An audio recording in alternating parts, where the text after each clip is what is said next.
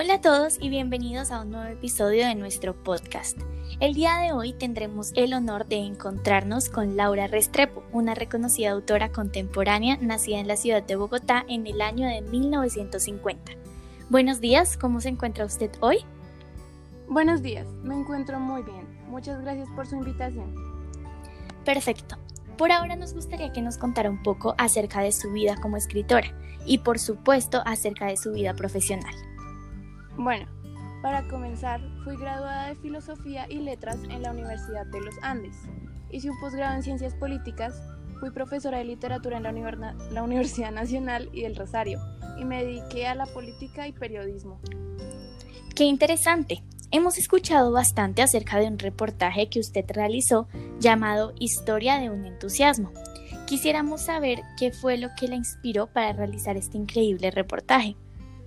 Claro, en 1983 fui nombrada por el presidente Belisario Betancourt miembro de la Comisión Negociadora de Paz entre el gobierno y la guerrilla del M-19.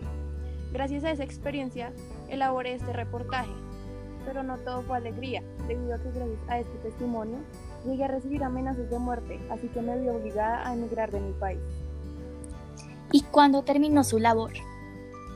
Finalicé mi labor en 1989 cuando el M-19 abandonó sus armas y se convirtió en un, un, partido de oposición legal, lo que me permitió volver a mi país. Increíble. ¿Nos podías contar un poco acerca de los galardones que has recibido durante tu trayectoria como escritora? Por supuesto. Con mi novela Dulce Compañía gané el premio Sor Juana Inés de la Cruz en 1997. Además, el Prix France Culture Premio de la Crítica Francesa a la Mejor Novela Extranjera publicada en Francia de 1998 y el Premio Arzobispo Juan de San Clemente en 2003. Qué gran ejemplo a seguir. Ahora háblenos un poco acerca de sus obras. Ah, algunas de mis obras principales son Delirio, Leopardo al Sol, La Novia Oscura, Los Divinos, The Angel of Galilea, Hot Sur y Demasiados Héroes. Finalmente, coméntanos un poco más acerca de algunas de estas obras. Mm, Delirio es un libro en donde intenté mostrar las diferentes facetas de la locura de, Agustina, el narcotráfico y a, y a su vez me encargué de narrar una historia de amor. Esta narración se divide en cuatro historias que se conmutan entre sí.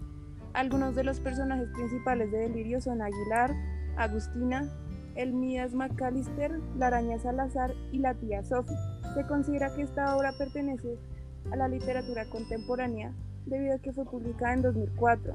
Por consiguiente, se encuentra dentro del periodo comprendido desde el siglo XIX a la actualidad.